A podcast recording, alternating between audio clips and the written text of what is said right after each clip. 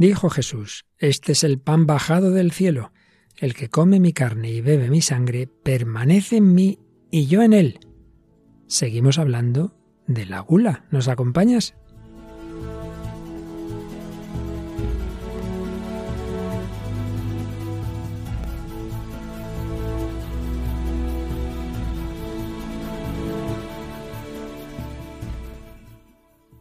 El hombre de hoy y Dios, con el padre Luis Fernando de Prada.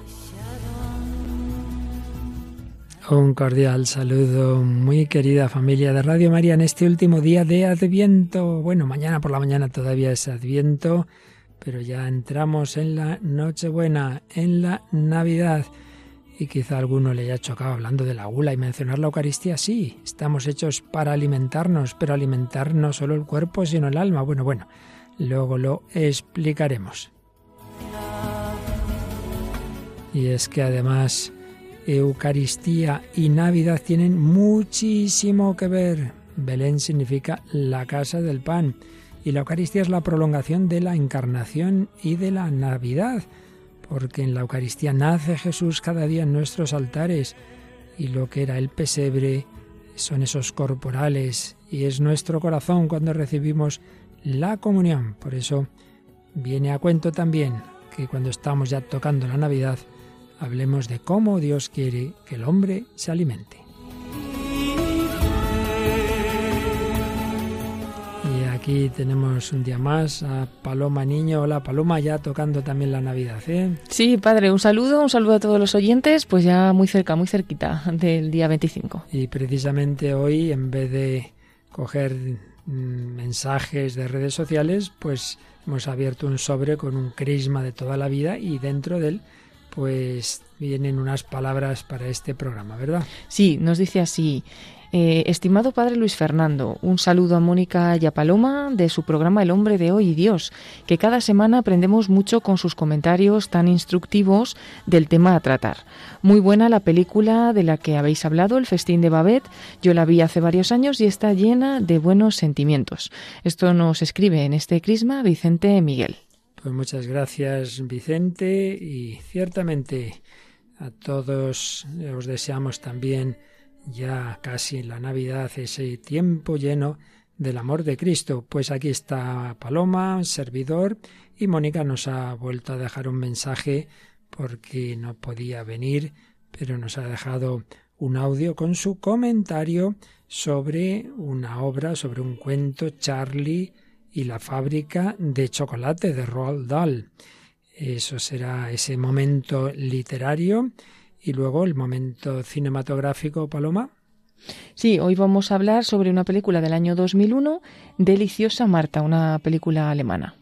Y en la parte musical tenemos por un lado una mujer muy famosa desde la primera Operación Triunfo. Sí, Rosa López, la ganadora de aquel primer programa de Operación Triunfo, y la canción que traemos es Vacío.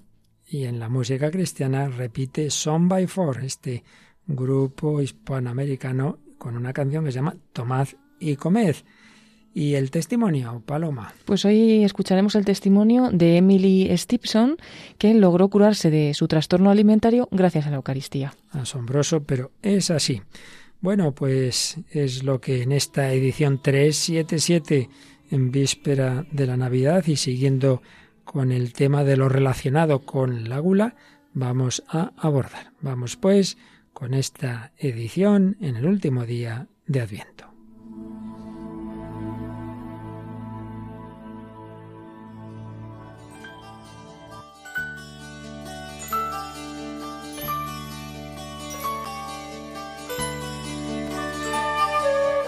Como siempre empezamos intentando resumir lo anterior. Estamos viendo desde hace mucho cómo los pecados capitales se apoyan en algo que en sí mismo es natural, que en sí mismo es bueno, pero que luego se desordena, se desordena, pierde el sentido para el que Dios nos ha dado unas determinadas tendencias. Y ahí, obviamente, una tendencia muy fuerte es el instinto de conservación que incluye la conservación que nos viene por alimentarnos. Enseguida el bebé, cuando tiene hambre, pues llora, ya lo sabe, lo siente, aunque no lo razone el alimento. Y Dios facilita eso pues haciendo que comamos a gusto y que tengamos pues unos placeres en la comida.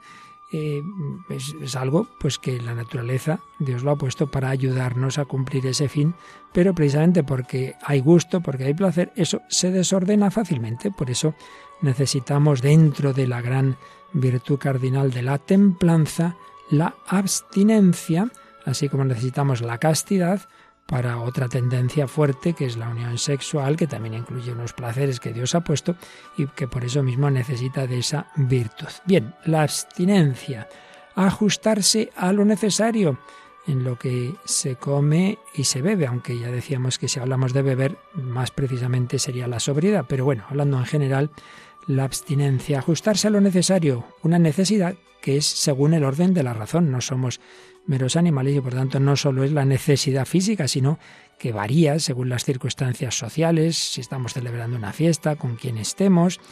Sí, entonces, si hay que ajustarse al recto orden de la razón, a lo necesario razonablemente, en esta virtud, como en todas las demás, se puede ir contra ella por exceso y por defecto. Por exceso, cuando uno come o bebe más de lo necesario.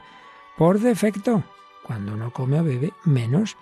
Y ahí hablábamos el día pasado de determinadas corrientes falsamente espiritualistas, generalmente de corte oriental, también del enfoque platónico y neoplatónico de la filosofía, y que si se han dado a veces en el cristianismo, no es desde luego en la espiritualidad católica eh, asegurada por el magisterio de la Iglesia, sino tendencias desviadas normalmente en mundos eh, separados de la Iglesia católica, maniqueos, gnósticos, puritanos, y veíamos que claramente no es de la tradición católica, y así lo explica Santo Tomás de Aquino, y nos lo contaba Mónica del Álamo, pues con un gran autor apologista convertido al catolicismo, Chesterton, aquel inglés, que nos habló claramente de, que el catolicismo, realmente las naciones imbuidas de la cultura católica, en todas ellas hay una valoración de la buena comida y bebida, como vimos también en la película El festín de Babette.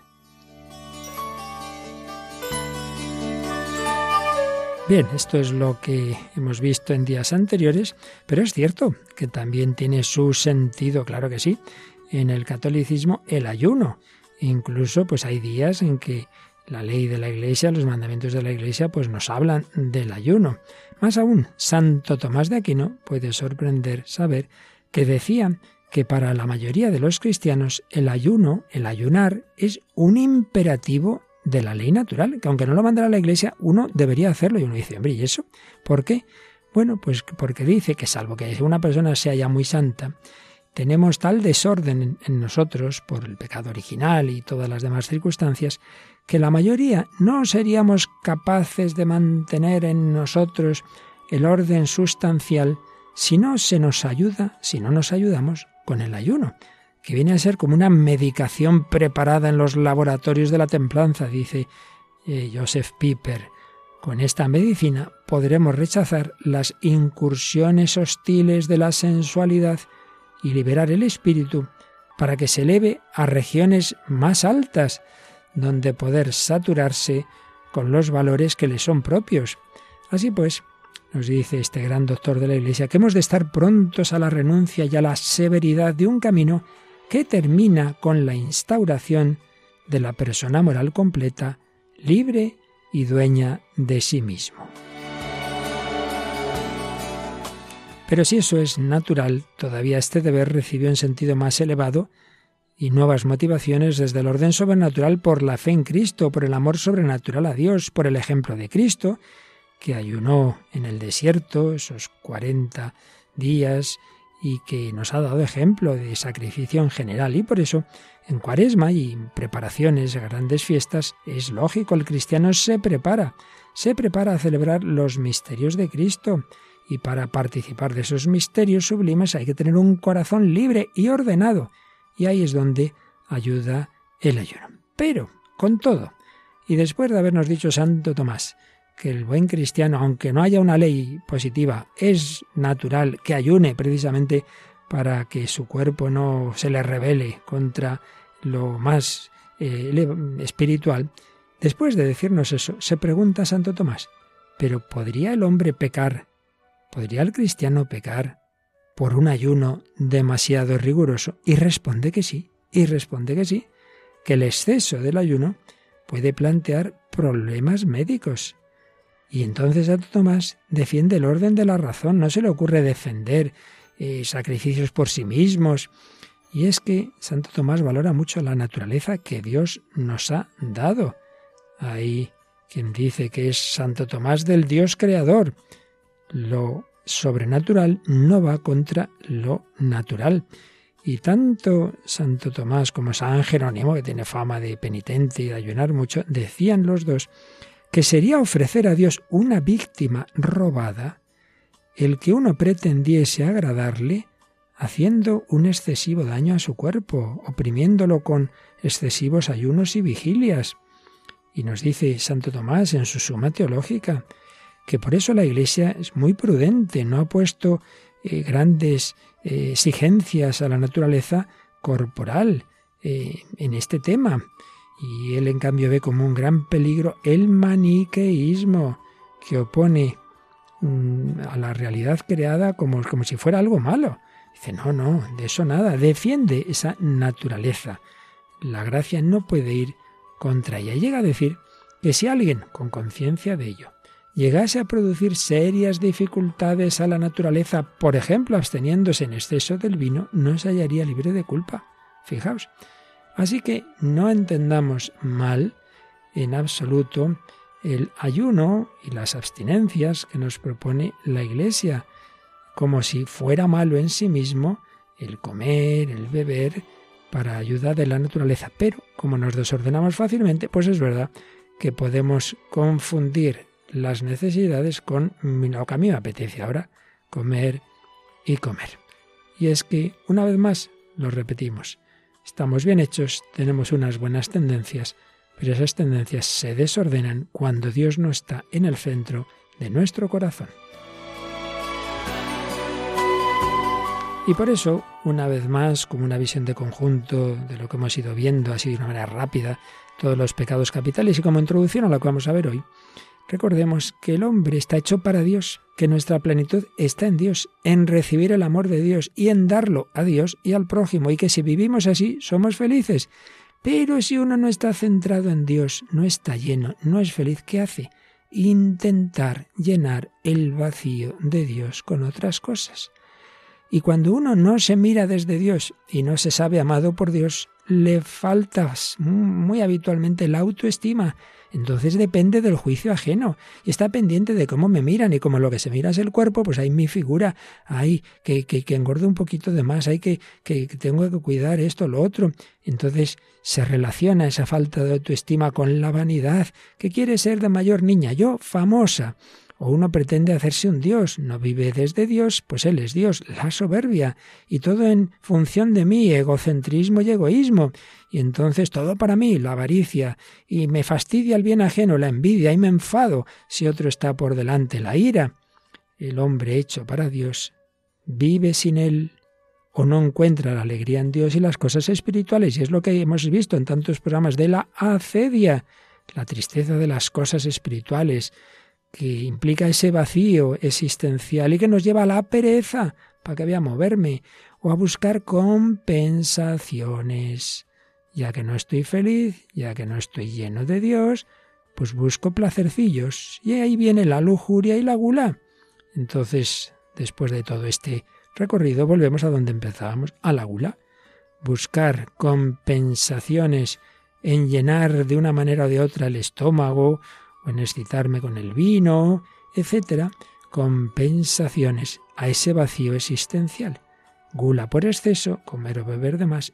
¿Y también puede darse algo de esto en la gula por defecto? Bueno, pues hoy lo veremos haciendo esa, ese diálogo habitual en este programa con la psicología en lo que llamamos los trastornos alimenticios o alimentarios, como queráis decirlo, pues lo vamos a ver un poquito hoy y quizá algún día más.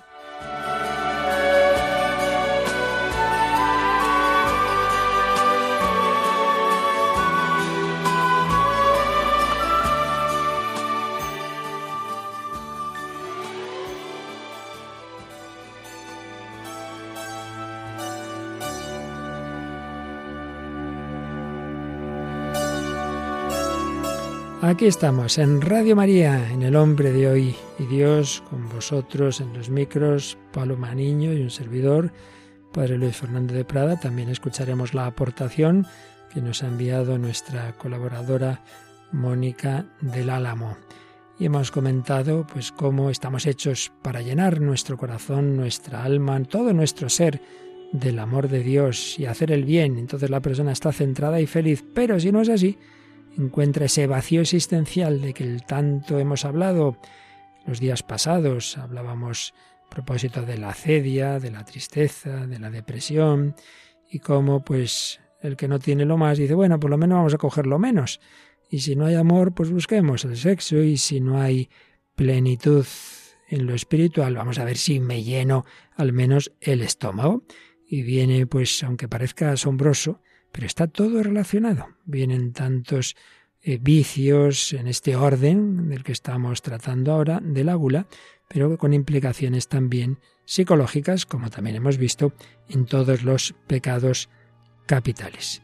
Vacío que nos lleva a ese desorden y si eso es desde jóvenes, pues cuánto daño hace. Vamos, Paloma, a recordar, ya hemos traído más de una vez algún corte de un programa que ya tiene unos años, una televisión eh, pública, eh, que hubo un reportaje sobre la juventud en el cual se incluía pues momentos en que unas jóvenes eh, de una ciudad española se iban grabando para una terapia psicológica, momentos de su vida, lo que iban hablando entre ellas, y la verdad es que me impresionó y más de una vez hemos sacado algún corte de ese programa, de ese documental. Vamos a oír algunos momentos brevemente de esos diálogos de estas adolescentes que tienen que ver con el tema de hoy. Estamos andando para un sitio sin rumbo, para no sé dónde, pero estamos andando. No sabemos qué hacer. Si la vida me llenara, no tendría que llenar mi estómago con grasienta comida. Y como estábamos deprimidas, pues qué mejor salida que la comida. Estamos muy traumatizadas. Tenemos un vacío dentro de nosotras que lo único que lo llena es la comida. Necesitamos bailar un poco. ¿Por qué? Bien. Porque mi mente no deja de castigarme por todo lo que me he comido. Bueno, fuerte, ¿eh, Paloma, en pocas palabras, fíjate lo que ha salido. Sí, además lo dicen muy claramente, ¿no? Me ha sorprendido. Dice, como no tenemos nada, estamos muy vacías, pues tenemos que llenarlo con la comida, como que están muy seguras de ello, ¿no? Aunque luego la última dice, luego me castigo a mí misma por todo lo que he comido, luego estoy ahí pensándolo. De eso hablaremos luego, pero lo que está clarísimo, como bien dices, con mucha espontaneidad, no hay sentido, pues unas adolescentes que no se les ha dado sentido en la vida, por supuesto no tienen sentido religioso, no saben unos valores, sin rumbo, vacío, la vida no me llena, gran vacío en el interior, entonces, pues intentaremos llenarlo por el estómago, ya que no nos llena el alma, no nos llena la vida, no nos llena el corazón, vamos a comer. Pero claro, luego he comido demasiado, entonces viene la culpa. Madre mía, menudo círculo vicioso. Bueno, luego intentamos profundizar en ello, pero vamos ya a recoger la buenísima, como siempre, aportación que nos envía nuestra ya doctora eh, Mónica del Álamo, que tanto profundiza en la literatura, y hoy nos trae una, una obrita, un cuento, ¿verdad? Charlie y la fábrica de chocolate, que tiene mucho que ver con la gula de Roald Dahl. Escuchamos a Mónica del Álamo. Hola, Padre Luis Fernando. Hola, Paloma. Un saludo a todos los oyentes. Para el programa de hoy traemos una obra entrañable que seguro que todos conocéis por la película que se llama Charlie y la fábrica de chocolate. Es una obra de Roald Dahl, eh, escrita en 1964. Es un autor galés eh, de ascendencia noruega, sus padres eran noruegos, que es muy conocido por sus cuentos. Tiene otras obras aparte de esta, pues por ejemplo James y el melocotón gigante, o Las brujas, o Matilda, que son muy conocidas y, y muy especiales por las enseñanzas que tiene. En esta de Charlie, la fábrica de chocolate, pues es que cinco niños reciben eh, la oportunidad de poder viajar a la gran fábrica de Willy Wonka. Willy Wonka es un personaje así muy excéntrico que es conocido por porque es uno de los grandes fabricantes de chucherías del mundo. Y bueno, pues eh, ofrece, esconde en cinco chocolatinas cinco billetes dorados que permitirán a los cinco niños que lo encuentren viajar a su fábrica. Claro, cuatro de estos cinco niños son niños que son hijos de gente rica, son muy caprichosos, consiguen que sus padres hagan todo lo que ellos quieren y así consiguen este billete dorado. Pero el quinto, la suerte quiere que acabe en manos de Charlie. Charlie, que es un niño pobre, que vive con sus cuatro abuelos aparte de sus padres, es un niño que no está nada acostumbrado a los lujos. De hecho, solo tiene una chocolatina al año que le regalan por su cumpleaños. Pero nada más, pasan frío, pasan hambre en su casita, que está medio rota. Entonces es muy interesante la diferencia ¿no? que hay entre estos cuatro niños y Charlie. Y uno de los niños en los que nos vamos a centrar es Augustus Gloop. Ahora que hablamos de la gula, pues este Augustus Gloop, como podéis imaginaros por el nombre, es un niño muy gordo, muy gordo, muy gordo, y además muy caprichoso, ¿no? Que solo le interesa comer, solo le interesa ser lo que él quiere. Y pues eso es una gula muy marcada por, el egoísmo, ¿no? Esto que hemos hablado muchas veces de que los vicios están unidos unos a otros, pues aquí se ve especialmente. Hemos seleccionado algunos fragmentos de esta obra en los que se ve cómo es esta gula en Augustus Gloop y cómo va unida a más cosas, ¿no? A los caprichos, a una mala educación, a que no se le ha educado en el esfuerzo, en la humildad, en la pobreza, ¿no? La pobreza que educa tanto, la austeridad. Y bueno, pues hemos elegido primero cómo descubre Augustus Gloop o cómo consigue este billete dorado, ¿no? Dice, al día siguiente mismo se encontró el primer billete dorado. El afortunado fue un niño llamado Augustus Gloop y el periódico vespertino del señor Bucket traía una gran fotografía suya en primera página. La fotografía mostraba a un niño de nueve años, tan enormemente gordo que parecía haber sido hinchado con un poderoso inflador. Gruesos rollos de grasa fofa emergían por todo su cuerpo, y su cara era como una monstruosa bola de masa desde la cual dos pequeños ojos glotones, que parecían dos pasas de Corinto, miraban al mundo. La ciudad donde vivía Augustus Gloop, decía el periódico, se había vuelto loca de entusiasmo con su héroe. la descripción del niño no tiene ningún desperdicio, pero el comentario que hace su madre tampoco. Dice, sabía que Augustus encontraría uno de los billetes dorados. Come tantas chocolatinas al día que era casi imposible que no lo encontrase. Su mayor afición es comer, es lo único que le interesa. De todos modos, eso es mejor que ser un bandido y pasar el tiempo disparando pistolas de aire comprimido, ¿no les parece? Y lo que yo siempre digo es que no comería como come a menos que necesitase alimentarse, ¿verdad? De todas maneras son vitaminas. Qué emocionante será para él visitar la maravillosa fábrica del señor Wonka. No podemos sentirnos más orgullosos. Bueno, lo de la madre, claro, se ve como es el hijo, ¿no? Primero le justifica tremendamente, dice, bueno, pues come tantísimas chocolatinas que imposible que no las descubriese. Estamos orgullosos y además es algo bueno, oye, porque seguro que es algo que necesita, ¿no? Está exagerando esta necesidad que es comer y este placer que es comer. Aquí está evidentemente ridiculizado. Pero se ve muy bien que detrás de esta gula, pues hay un capricho eh, mantenido, ¿no? Por los padres. De hecho, una vez que ya estos cinco niños están en la fábrica de chocolate, se ve que Willy Wonka les está enseñando todo y les dice ¿Os gusta la hierba y los botones de oro? Porque la hierba y los botones de oro en esta fábrica se comen. Eh, les dice que la prueben y dice el narrador, dice automáticamente todo el mundo se agachó y cogió una brizna de hierba. Todos, excepto Augustus Gloop, que cogió un enorme puñado. ¿no? Ya se ve que, que su capricho también está unido pues a este egoísmo, ¿Qué pasa? Que Augustus, como está también acostumbrado a hacer lo que le da la gana, pues empieza a meterse en el río de chocolate. Hay un río de chocolate que atraviesa la fábrica y él empieza a intentar comer. Y le, claro, sus padres dicen, cariño, no creo que debas hacer eso, no lo hagas. Le intenta convencer. Incluso el señor Wonka le regaña. Le dice, oh no, por favor, Augustus, por favor, te ruego que no hagas eso. Mi chocolate no debe ser tocado por manos humanas le llama a su madre. Augustus, ¿no has oído lo que te ha dicho el señor? Aléjate ahora mismo. Esto es estupendo, dijo Augustus, sin hacer el menor caso de su madre ni del señor Wonka. Vaya, necesito un cubo para beberlo. Y bueno, ya le empieza a regañar, que le están ensuciando, que va a contagiar su resfriado a todo el mundo, en todo el país. Le dicen que se está inclinando demasiado y, evidentemente, acaba en el lago de chocolate, ¿no? Y claro, ahora quieren sus padres salvarlo, hacer algo, hacer algo, pero ya no se puede hacer nada, ¿no? Ya le ha absorbido. Y bueno, luego veremos que, que acaba más delgado que un fideo eh, por el proceso de, de, que le absorbe, ¿no? Todo el chocolate. Bueno, como que se lleva un poco su escarmiento.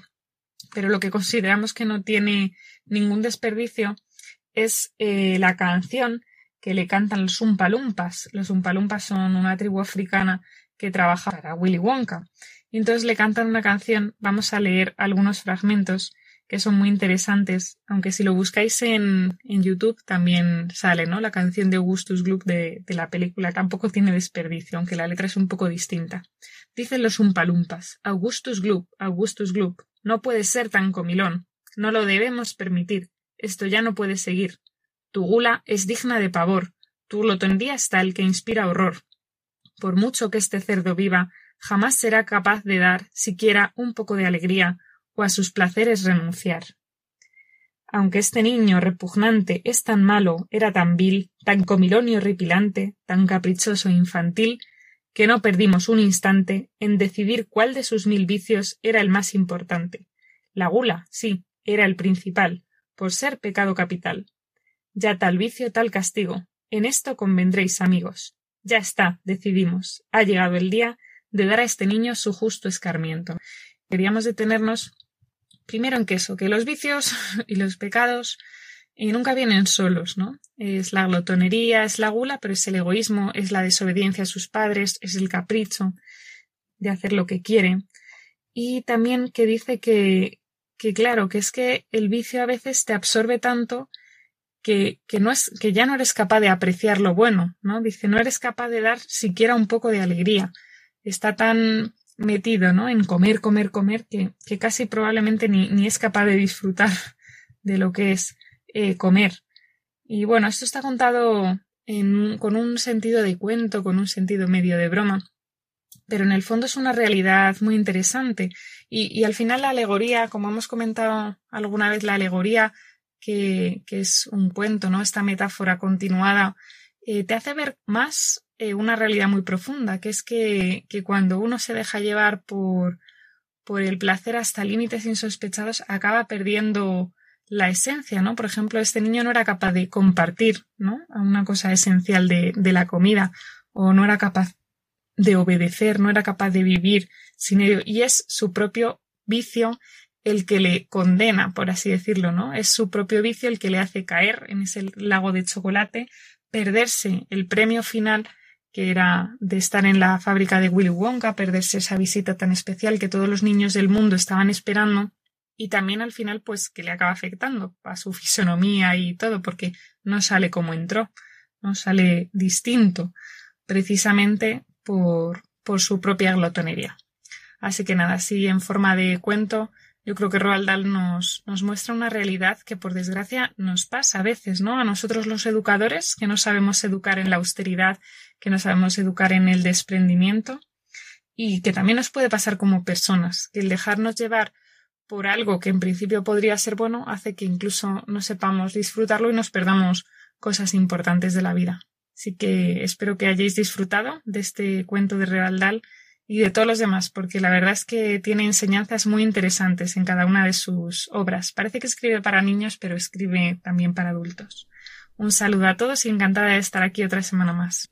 Y también nosotros, querida Mónica, Mónica del Álamo Toraño, que nos comparte esta reflexión sobre este cuento que ya se ve que tiene mucho fondo, ¿verdad, Paloma? Sí, mm, es muy, muy bonito y como dice ella, ¿no? A modo de cuento, a modo de alegoría, pero nos enseña muchas cosas, no solo a los niños, sino, sino a los pequeños, ¿no? Y en este caso, pues con la figura de este, de este niño clotón.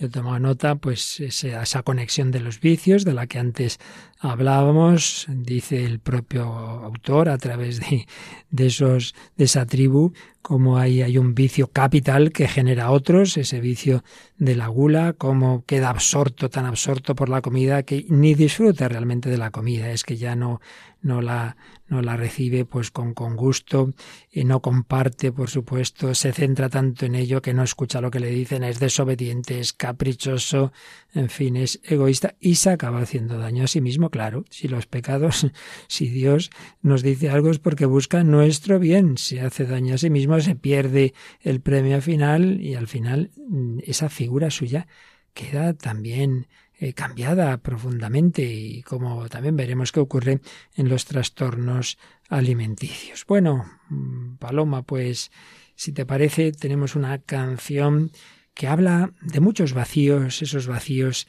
que pueden darse por diversas razones, pero que sin duda hay un trasfondo último, que es que el hombre está hecho para llenarse de Dios y si no se llena de Dios, pues tiene diversos vacíos que luego intenta llenar con sucedáneos y yo creo que se sepa o no, esto está detrás de muchos problemas y algo de esto nos parece leer, ver en esta canción de Rosa López.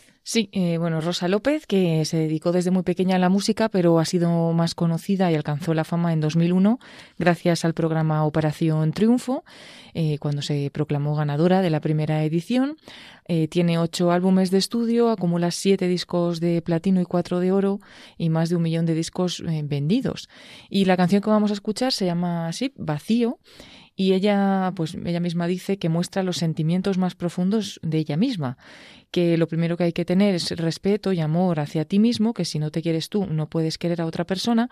Y ella dice, todos nos hemos sentido vacíos y solos, pero no quiere decir, piensa Rosa, que sea malo. Sentir vacío no es malo porque el vacío, dice, es crecimiento. Mm, también, bueno, dice que normalmente cuando sientes ese vacío es cuando se crece, cuando no sabes a dónde ir y realmente descubres lo que quieres de verdad. Pero lo, lo que me ha llamado también la atención de la canción es que ella misma dice que le, ha gustado mucho los comentarios de la gente porque todo el mundo le ha dicho que se ha sentido así. Entonces me recuerda también al corte que hemos escuchado antes de ese programa de televisión, que, mucha gente afirma realmente el sentirse vacío en muchas ocasiones, ¿no? Ciertamente, a veces hay que tocar fondo, como dice Rosa, a veces es mejor experimentar y, poner nombre, que no estar ahí en una superficialidad y de la que uno la va tapando y no es consciente. A veces sí, hay que tocar ese fondo y experimentar el vacío. Otra cosa es que uno encuentre quien lo llena. Ojalá sea así para todos, ojalá sea así también para quienes se ven identificados con esta canción que escuchamos ahora de Rosa López. Harta de verme tan diferente, de no sentir que puedo ser normal harta de estar sola entre la gente y agachar la frente una vez más. Por cada insulto mil lágrimas mías, por cada indiferencia una razón, maldita crueldad que me castiga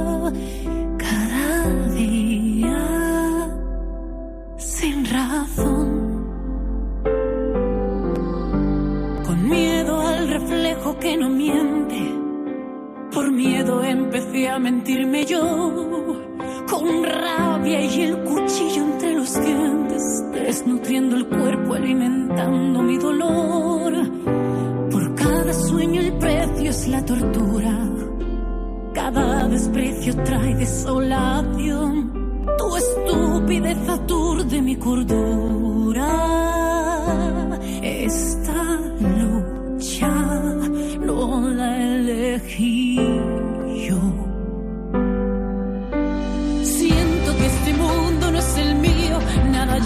este vacío que me enseña a ser mejor.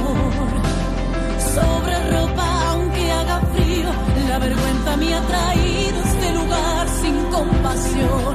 Y puede que me sobren unos kilos, que no sea de tu estilo, que no sepas ni quién soy. El cambió mi alma no fue el de la balanza, fue el de la presión.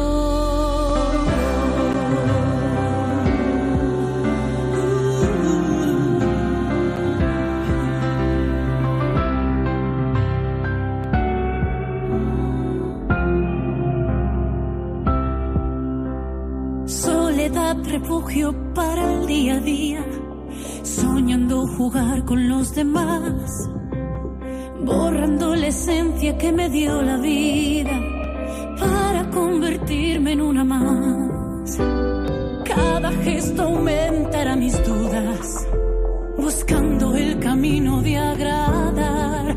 El silencio esconde las heridas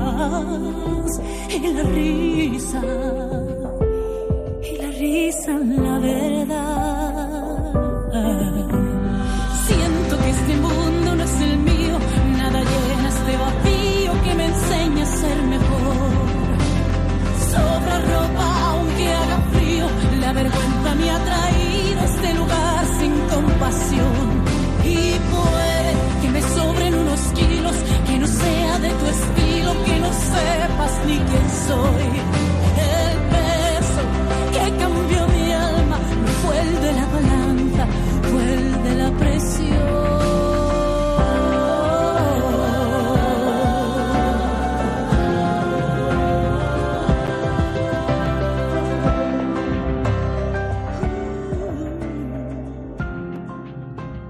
Están escuchando en Radio María El hombre de hoy y Dios con el padre Luis Fernando de Prada. Pues hemos escuchado esa canción Vacío de Rosa López, ¿no? Nos atrevemos a hacer una interpretación de qué quiere decir. Cada uno somos un misterio, nos ha dicho ella misma, que es una canción que refleja pues experiencias propias y donde otras personas han visto reflejadas, pero ya digo, ahí siempre que andar con sumo respeto al, al interior de cada uno, pero eso sí, recogemos frases que aparecen ahí que pueden hacernos pensar. A mí la que más me llama la atención es nada llena este vacío que me enseña a ser mejor. Sí, decíamos que a veces tocar fondo, experimentar el vacío nos puede venir bien, lo triste para mí de esta frase, ya digo sin aplicar a nadie, es lo de nada llena este vacío. Creemos que sí hay quien lo llena ese vacío. También nos ha dicho el silencio esconde las heridas. Mucha referencia a los demás, buscando agradar. Si uno no tiene una profunda autoestima desde el amor de Dios, claro, busca esa autoestima en el reflejo en los demás y si eso se aplica al cuerpo, pues me sobran unos kilos, pasa esto, pasa lo otro, miedo a los demás, indiferencia de la gente, insultos, en fin, la verdad es que ya digo, sin hacer una interpretación clara de qué quiere decir, pero desde luego entiendo que muchas personas esta canción les haya tocado, ¿verdad, Paloma? Sí, y yo la conocía y, bueno, sé que, que, ha tenido mucho éxito, pero casi por ese lado, ¿no? Porque eh, de alguna manera, pues eh, nos vemos reflejados o se ve reflejada mucha gente y se ha extendido mucho esta canción. Y bueno, pues es un poco lo que dices, un poco triste ese tema, ¿no? Que dice nadie llena este vacío y que nos quedemos un poco con eso, ¿no? Pero bueno, esperemos que, que sí, que, que encontremos a quien llena ese vacío. Así es. Bueno, pues también le pasaba algo de esto a la protagonista de la película que traemos hoy, un título en, el cual está ya una indicación de que tiene que ver con la cocina, porque es una película que se llama Deliciosa Marta. Marta es la principal protagonista y dice deliciosa, pues sin duda porque es una gran chef. ¿Qué película que nos cuentas de ella? Pues es una película del año 2001 de Alemania, está dirigida y también el guion es de Sandra Nettelbeck. Y bueno, Marta, eh, como dices, es una encantadora cocinera que realiza verdaderas obras de arte en un pequeño restaurante de Hamburgo y bueno, luego su vida por lo demás es bastante monótona, es introvertida, casi no tiene vida social y se dedica pues con pasión a su trabajo. Pero su vida cambia de repente cuando su hermana, que es una mujer soltera que tiene una hija de ocho años y vivía sola, ¿no? Con esta niña, pues su hermana muere en un accidente y Marta se hace cargo de su sobrina Lina, que sufre mucho, ¿no? Por la muerte de su madre y solo la presencia de Mario, de un compañero italiano de Marta, pues pondrá un poco de alegría en sus vidas. Ahí se ve pues una mujer con muchas cualidades para el arte culinario, pero en cambio muy madura, incapaz de tomar las riendas de su vida, que se ha centrado demasiado, demasiado, obsesivamente. Incluso la primera escena de la película es que está con un psicoterapeuta hablando de la comida, de cómo cocinarla. Y claro, pues de eso sabe mucho, pero de, su corazón y de cómo tratar a su sobrina y, y de cómo tener esa relación con ese italiano, pues de eso poco. Entonces es una historia de carencias y mutilaciones afectivas, pero bueno, la verdad es que, está muy bien hecha, es una historia íntimamente humana, con vivencias perfectamente reales. Bueno, pero vamos a escuchar eh, un momento de, al principio casi, cuando están en el restaurante en el que Marta está contratada como la principal chef y, y oiremos a dos comensales. Uno la está alabando y otro, en cambio, todo lo contrario. Y la verdad es que, de nuevo, en pocos minutos vamos a escuchar, Paloma, pues algo muy relacionado con lo que nos contaba antes Mónica del Álamo, como por el tema de la comida pueden salir pues varios pecados capitales. Escuchamos estos diálogos y cómo al último reacciona precisamente Marta. Las codornices estaban riquísimas, Marta, extraordinarias, magníficas. Me alegro. Mi marido la adora, Marta. Me cuesta trabajo no ponerme celosa. Yo adoro a toda aquella persona que sabe deleitar mi paladar. Sí, sabe Dios por qué se casó conmigo. Ni siquiera deja que le prepare el té. Te lo diré, amor mío, porque en la vida solo hay una cosa más triste que dormir solo, comer solo. Y además porque estoy... Por favor, si me perdonan un momento. La señora de la nueve quiere saber qué hierba es esta. Tomillo. ¿Quiere usted que le cambie el plato? Por favor. Puedo saber qué ocurre. Ya me ocupo yo. ¿Pero qué quiere esta hora? Yo quiero hablar con el chef. Yo soy el chef. Ah, ahora lo entiendo. Ver, déjalo ya. Tú no te metas. Que sepa que su foie gras está crudo. ¿Qué? Está bien, no se preocupe. Les descontaré los Un entrañas momento, y... no descontarás nada. Mi foie gras no está crudo. Ya lo creo que sí, querida. Desde luego. Sé lo que digo. Yo no soy su querida y este foie gras está en su punto. Ha sido cocido a 140 grados durante 25 minutos, ni más ni menos. Y tiene el color rosado suave que debe tener. Comilfo. Esto es francés y significa como debe Me ser. da igual. Este hígado está demasiado crudo. Solo un poquito. Les traigo otra Tú cosa. cállate. Es como echar margaritas a los puercos. ¿Cómo dices? ¿Dónde cree que está? ¿En un sopa. cualquiera? Si no sabe degustar paté, váyase a otro sitio. Óiganme, por favor, les ruego que nos disculpen. Y Marta, ya que estamos en ello, no podrá degustar ni el vino fumando un pitillo tras otro. perdonen. Espero no volver a verle. Está bien, y ahora escúchame. ¿Cuántas veces te he dicho que tienes que controlarte? Pero no, cada vez que alguien critica tu comida, montas Ese un número. tipo es un imbécil que no Ese tiene tipo ni es un idea. cliente que paga y si para él el paté está crudo será así. Y es una tortura para los patos. ¿Tortura? Tú no te metas. El foie gras está perfecto y no es una cuestión de gusto, tú lo sabes. Lo sé, pero el cliente es el rey.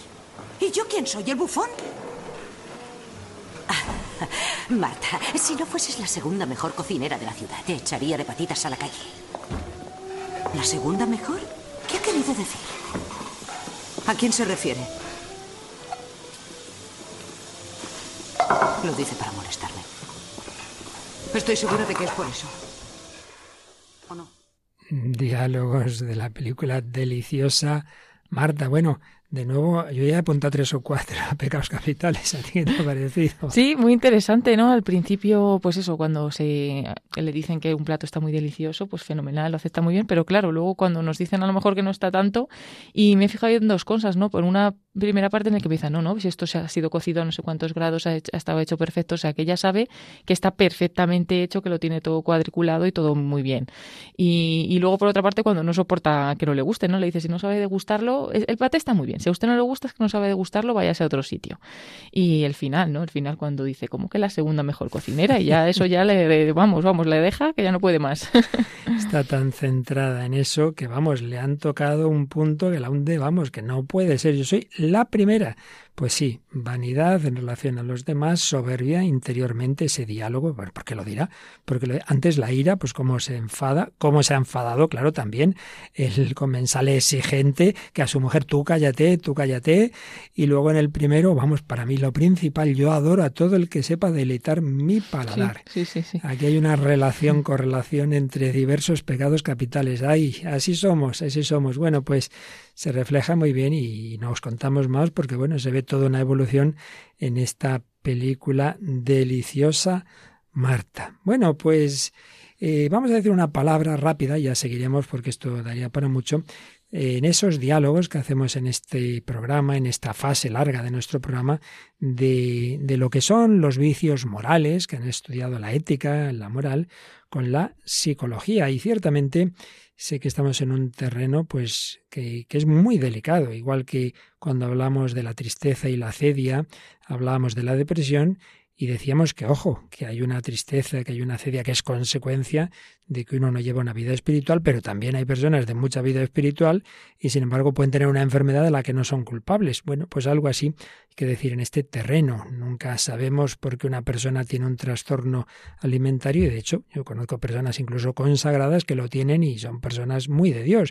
Pero es verdad también que hablando en general, sin juzgar a nadie, una sociedad como la nuestra en la que no hay valores importantes, en la que Dios no se disfruta de él, en la que se vive mucho de la galería, mucho de la imagen, de la figura, del cuerpo, evidentemente ayuda mucho a que se generen estos trastornos. Y esto no lo digo yo, esto lo dicen los propios psicólogos y psiquiatras en contacto con este mundo permanentemente. Por ejemplo, un artículo de una psicóloga, Pilar Mayor, en la revista de psicoterapia, nos, de hace unos años decía esto, el culto a la perfección impera en nuestra sociedad, creando verdaderas adictas, aquí lo decía en femenino, porque hasta hace unos años prácticamente solo se daban mujeres, ya empieza a darse también en hombres, ¿eh?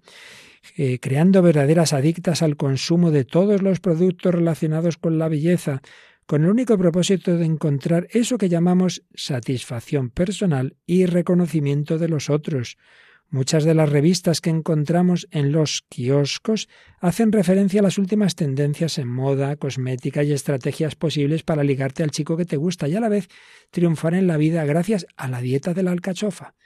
Lo que está claro es que todas ellas venden autoestima e ilusión y fomentan el mito de la felicidad. El mensaje implícito viene a ser deja de ser tú para convertirte en otra. Los gordos fracasan, los delgados triunfan, y encima pagas dinero por ello. Y entonces, dice, hay personas obsesivas que buscan la esencia en el exterior, en las normas, debería, el juicio externo o interno. Los bulímicos buscan la esencia en el exterior, en los demás, en agradarlos. Los narcisistas también en el exterior. No necesitan al otro, sino la confirmación continua de los demás pues aunque ya se lo crean, les gusta que le digan los maravillosos que son, como la madrastra de Blanca Nieves, quién es la más guapa del reino o quién es la mejor chef de la ciudad. La persona bulímica aprende a ser el reflejo del otro, leyendo su self, su yo, en los demás. La esencia, su esencia, se busca en lo exterior, en gustar al otro. Bueno, ya decimos, esto no es mío, es de una psicóloga, y que nunca se puede generalizar ni aplicar a todos, pero como tendencia general de una sociedad, que indudablemente desayuda mucho en este campo. Bueno, pues también ayuda mucho cuando uno se encuentra con Dios y nos hemos encontrado, la verdad es que así, sin buscarlo, así no la primera, un testimonio que puede resultar asombroso. Aquí siempre hemos defendido, y así lo seguimos haciendo, cuando hay un problema psicológico, hay al psicólogo o al psiquiatra. Pero eso no quita que la vida espiritual también sana incluso a nivel psicológico. ¿Qué nos cuentas, Paloma? Pues vamos a hablar del testimonio de Emily Stimpson, que logró curarse de un trastorno alimentario gracias a la Eucaristía, como ella cuenta.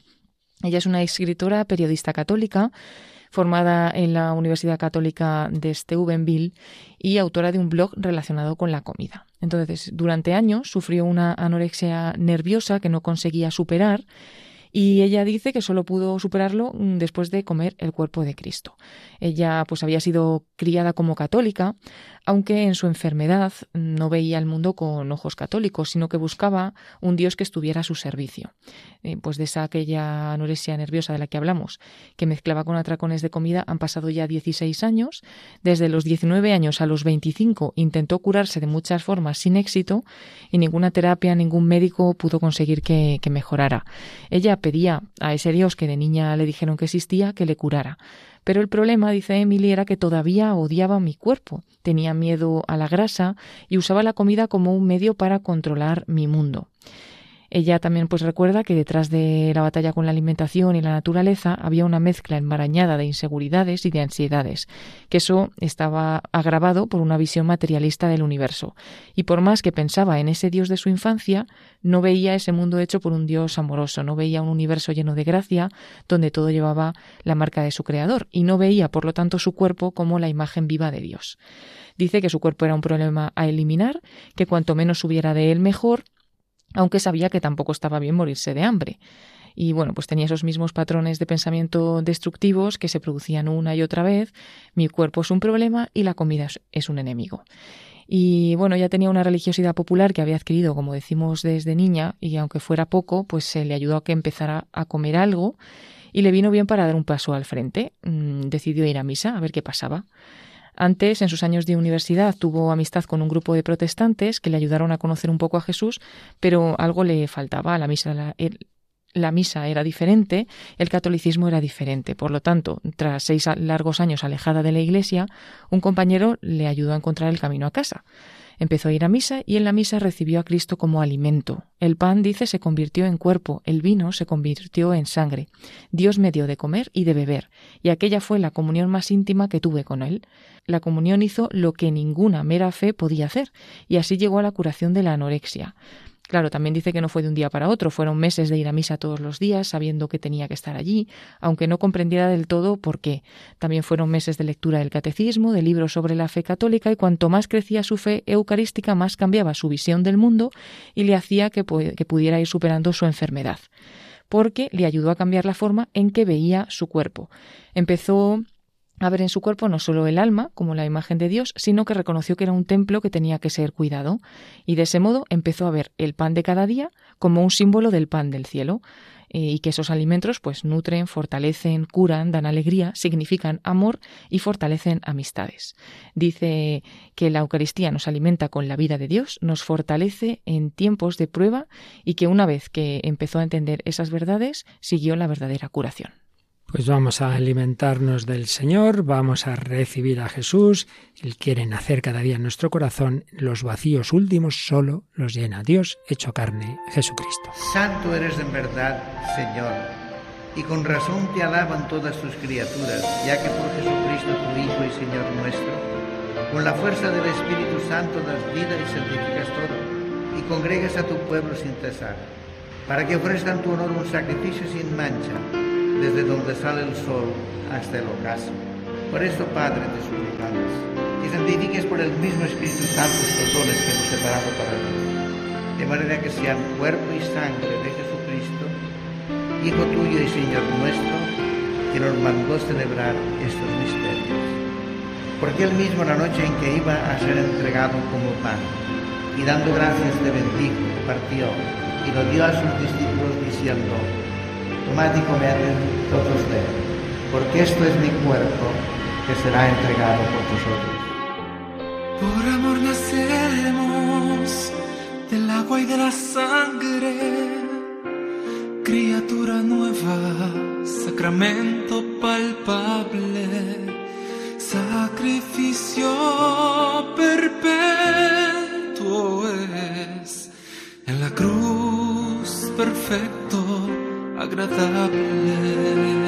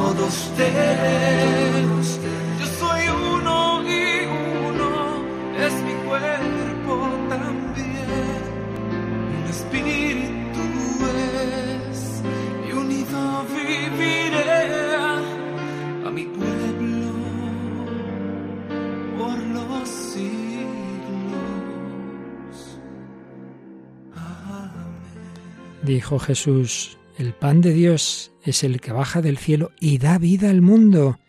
Da vida al mundo, llena nuestros vacíos. No hay que buscarlo donde no está esa plenitud. Entonces le dijeron y le decimos nosotros, Señor, danos siempre de ese pan. Y respondió Jesús, yo soy el pan de la vida. El que venga a mí no tendrá hambre, y el que crea en mí no tendrá nunca sed. Ven, Señor Jesús, ven, alimenta nuestro corazón. venido a. Todas las naciones vienen a celebrar,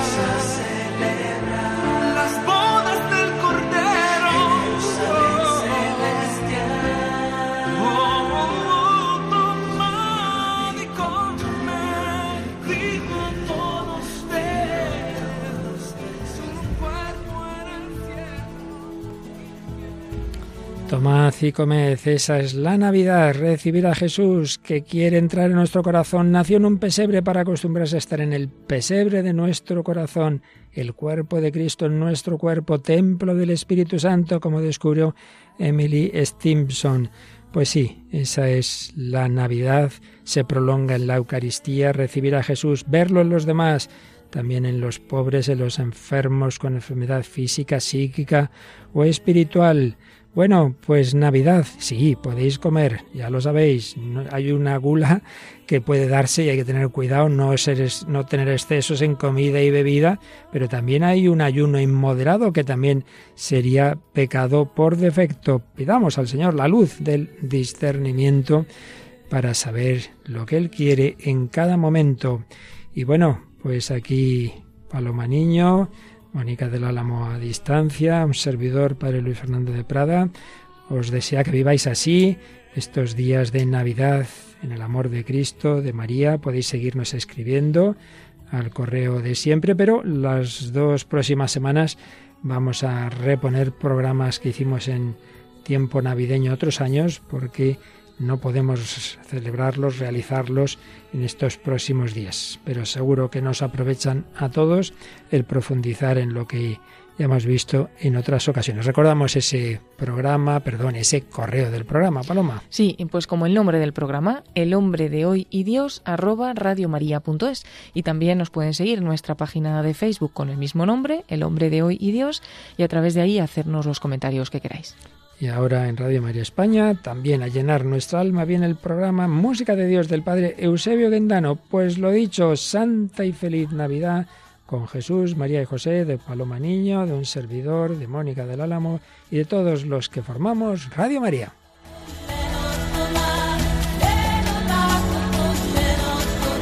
Así concluye El hombre de hoy y Dios, un programa dirigido en Radio María por el Padre Luis Fernando de Prada. başlı